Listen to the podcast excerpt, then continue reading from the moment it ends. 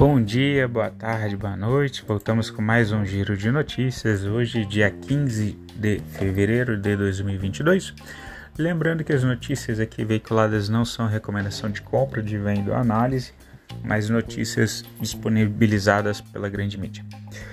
Estados Unidos, S&P 500 queda de 0,38%, fechou em 44.418. O S&P VIX queda de 0,25%, o índice do medo, tem uma correlação inversa, mas caiu também, 0,25%, fechou em 6,18%.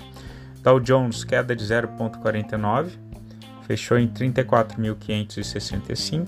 A Nasdaq, das empresas de tecnologia estável ali, é, fechou em 13.790. EWZ, das empresas brasileiras negociadas nos Estados Unidos 0,77% de alta, uh, fechou em 32,77. O petróleo Brent, que é referência para Petrobras, queda de 2,39, fechou em 94 dólares e 17 centes o barril. E o Bitcoin ontem teve uma queda de 2,67%, fechou em 42 mil dólares 584, uh, mais Hoje de manhã estava em 44 mil dólares o Bitcoin. Ouro, queda de 0,60, fechou em 1.858 dólares a onça Troy. US Bonds de 10 anos, o Tesouro Americano de 10 anos, alta de 2,2, rendendo de novo aí acima de 2% em 12 meses. Os índices futuros de ações dos Estados Unidos operam então em alta nessa terça-feira, dia 15, sinalizando uma recuperação das perdas da véspera, tá? provocadas ali pela escala das tensões entre Rússia e Ucrânia, e pela fala do James Bullard, membro do FONC, presidente do Fed de St. Louis, defendendo uma alta de um ponto percentual dos juros nos Estados Unidos. Ele que tem um, um perfil mais hawkish do FONC, né? Mas tem ganhado cada vez mais destaque diante da persistência da inflação dos Estados Unidos. Né? Ele, a fala dele dentro do discurso ali dentro tem, tem ganhado mais peso, tá? visto que a inflação não vem cedendo.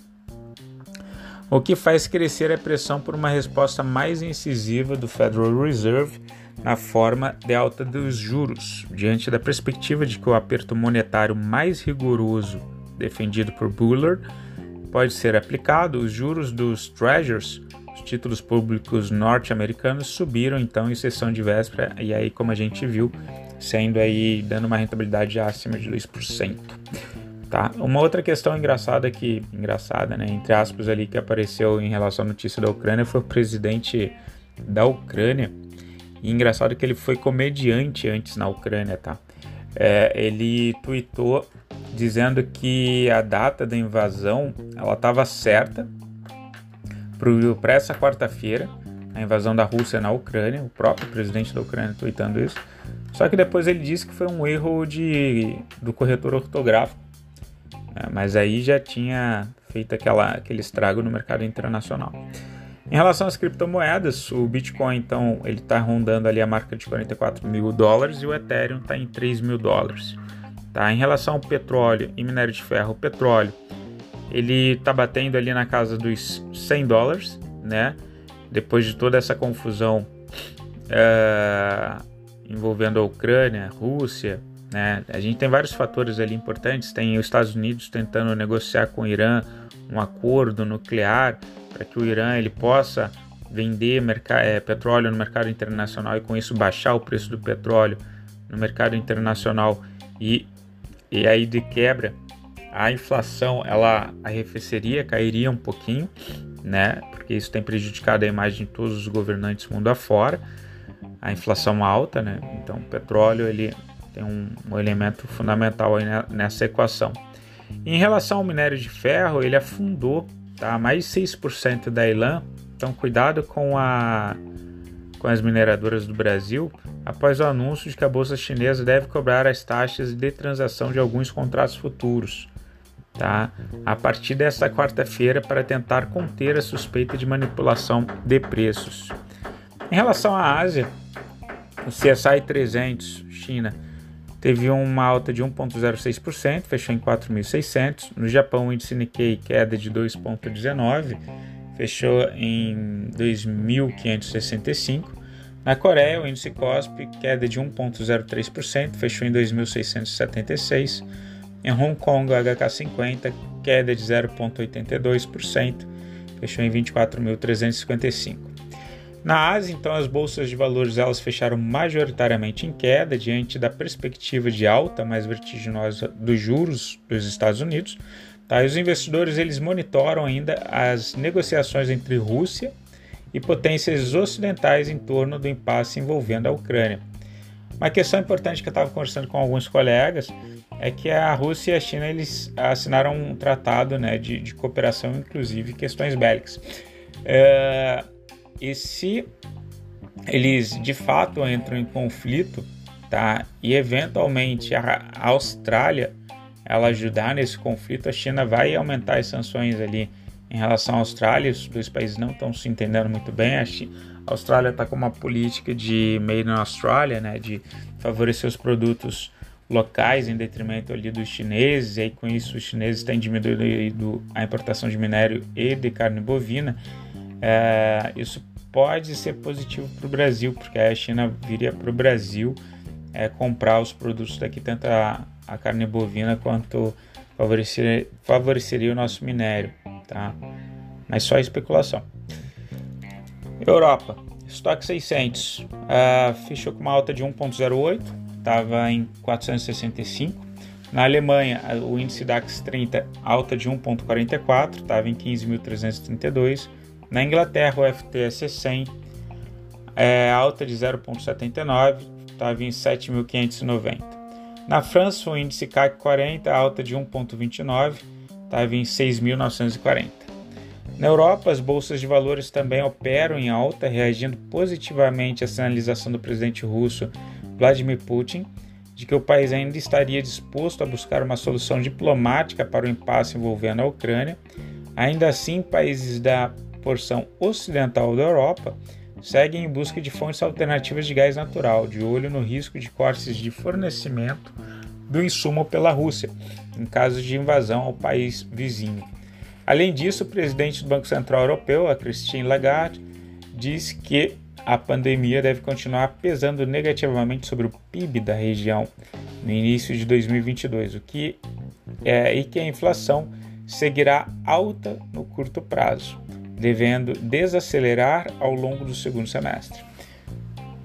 É, a Europa eles estão bem preocupados, tá? Eles não podem se manifestar contra a Rússia porque eles são dependentes tanto da parte de cereais é, da Ucrânia, é, mas também da, das fontes energéticas de gás e petróleo vindos da, da Rússia para lá. Isso é uma situação que piora geralmente no inverno e eles já estão enfrentando os problemas de alta de inflação também.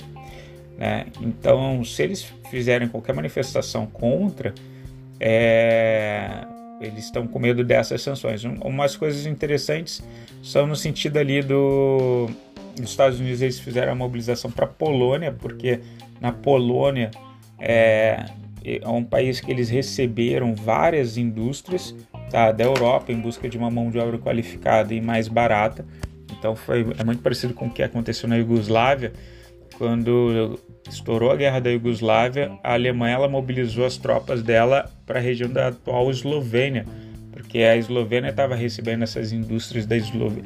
da Alemanha uh, para uma produção de mão de obra mais qualificada e uma produção mais também mais barata, uma mão de obra mais barata, embora qualificada, da Eslovênia que ficava no norte, fazia parte do norte ali da Iugoslávia. É, então, os Estados Unidos fazendo uma movimentação parecida ali com a Polônia. Os indicadores macroeconômicos do Brasil, a gente estava acompanhando o IBC, a prévia do, do PIB, e de fato ele caiu um pouquinho. A gente teve outubro negativo, novembro, dezembro negativo.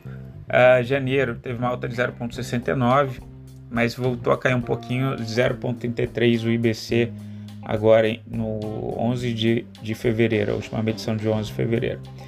Né? O CDI 2022 está em 10,65%. O CDI 2025 passou de novo né, para cima do CDI 2027, está em 11,48%, teve uma alta de 0,39%, enquanto que o CDI 2027 está em 11,36%, é 0,09% de alta. O IPC, a, né, a medição da inflação está em 10,38, tá? o IPCA então de dois meses está em 10,38, segundo a última medição de 9 de fevereiro, e o IGPM também de fevereiro está em 15,61. O emprego é que ele vem caindo, a gente vai ter agora no final do mês a divulgação é, pelo PNAD do, do desemprego, mas a gente estava em outubro com 13%, a gente passou novembro e dezembro com 12%, 12,6% em novembro, 12,1% em dezembro e está em 11,6% agora em janeiro. Vamos ver se isso continua, né? embora o PIB esteja caindo ali na frente.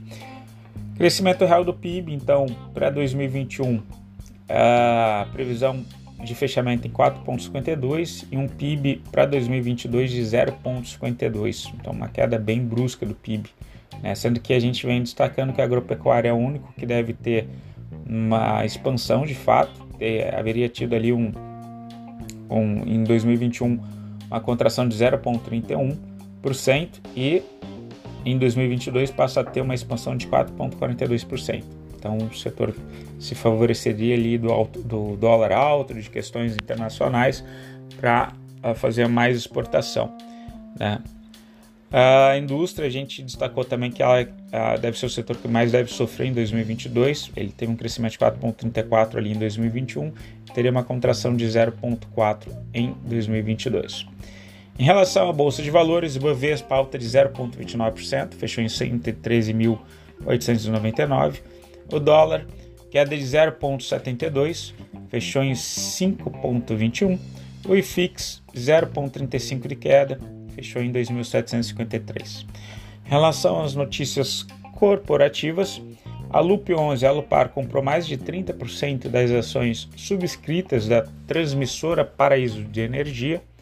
A B3SA3, a nossa B3, a VIX Logística comunicou que pediu à Comissão de Valores Mobiliários, a CVM, o cancelamento da oferta pública inicial de distribuição de ações. A BBASA3, o Banco do Brasil, o BTG Pactual eleva a recomendação do Banco do Brasil de neutra para compra com preço-alvo em 45 reais. A EG, EG 3, o Brasil aprovou a aquisição, a EG Brasil aprovou a aquisição dos conjuntos fotovoltaicos Paracatu e Floresta por 625 milhões.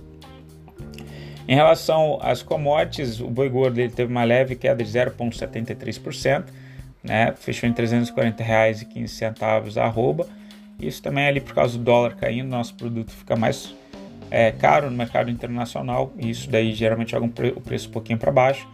O milho está em R$ 99,20 a saca, queda de 0,48.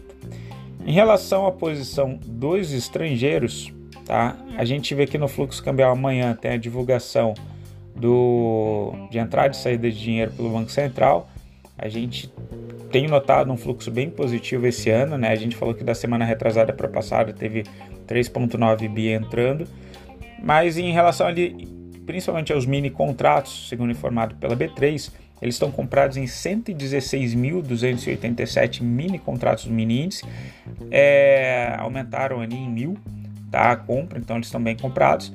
Mas eles aumentaram também um pouquinho do mini dólar. Por mais que eles tenham largado a mão ali no mini dólar, eles já tiveram na fase de quase 100 e ontem estavam em 56 mil, agora estão em 66.416 mini contratos de dólar comprados. Então 116 mil do mini índice e 66 mil do mini dólar.